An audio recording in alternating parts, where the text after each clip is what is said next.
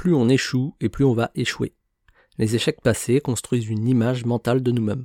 On apprend en faisant, en passant à l'action, mais on n'apprend pas forcément que des bonnes choses. On apprend aussi qu'on est mauvais dans tel ou tel domaine, qu'on n'est pas capable de faire telle ou telle chose. Et plus on va échouer, plus ça va renforcer ses croyances. C'est typiquement l'exemple de l'enfant qui va rater un exercice de maths, puis un deuxième, puis un troisième, et à la fin il va simplement décréter qu'il est nul en maths, donc ça sert plus à rien qu'il fasse des efforts.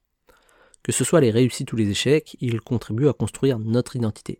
Donc si on se retrouve enfermé dans la spirale de l'échec, c'est pas bon pour notre pomme. Si ça arrive, comment on fait pour en sortir?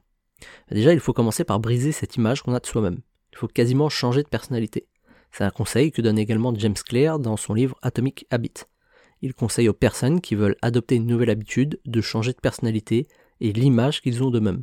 Par exemple, si je me répète tous les jours que je suis nul au sport, que je ne suis pas sportif, c'est certain que je ne vais pas tenir deux jours lorsque je vais me remettre au sport. Par contre, si je change cette image que j'ai de moi, si je décrète qu'à partir de maintenant je suis un sportif, ce sera beaucoup plus simple.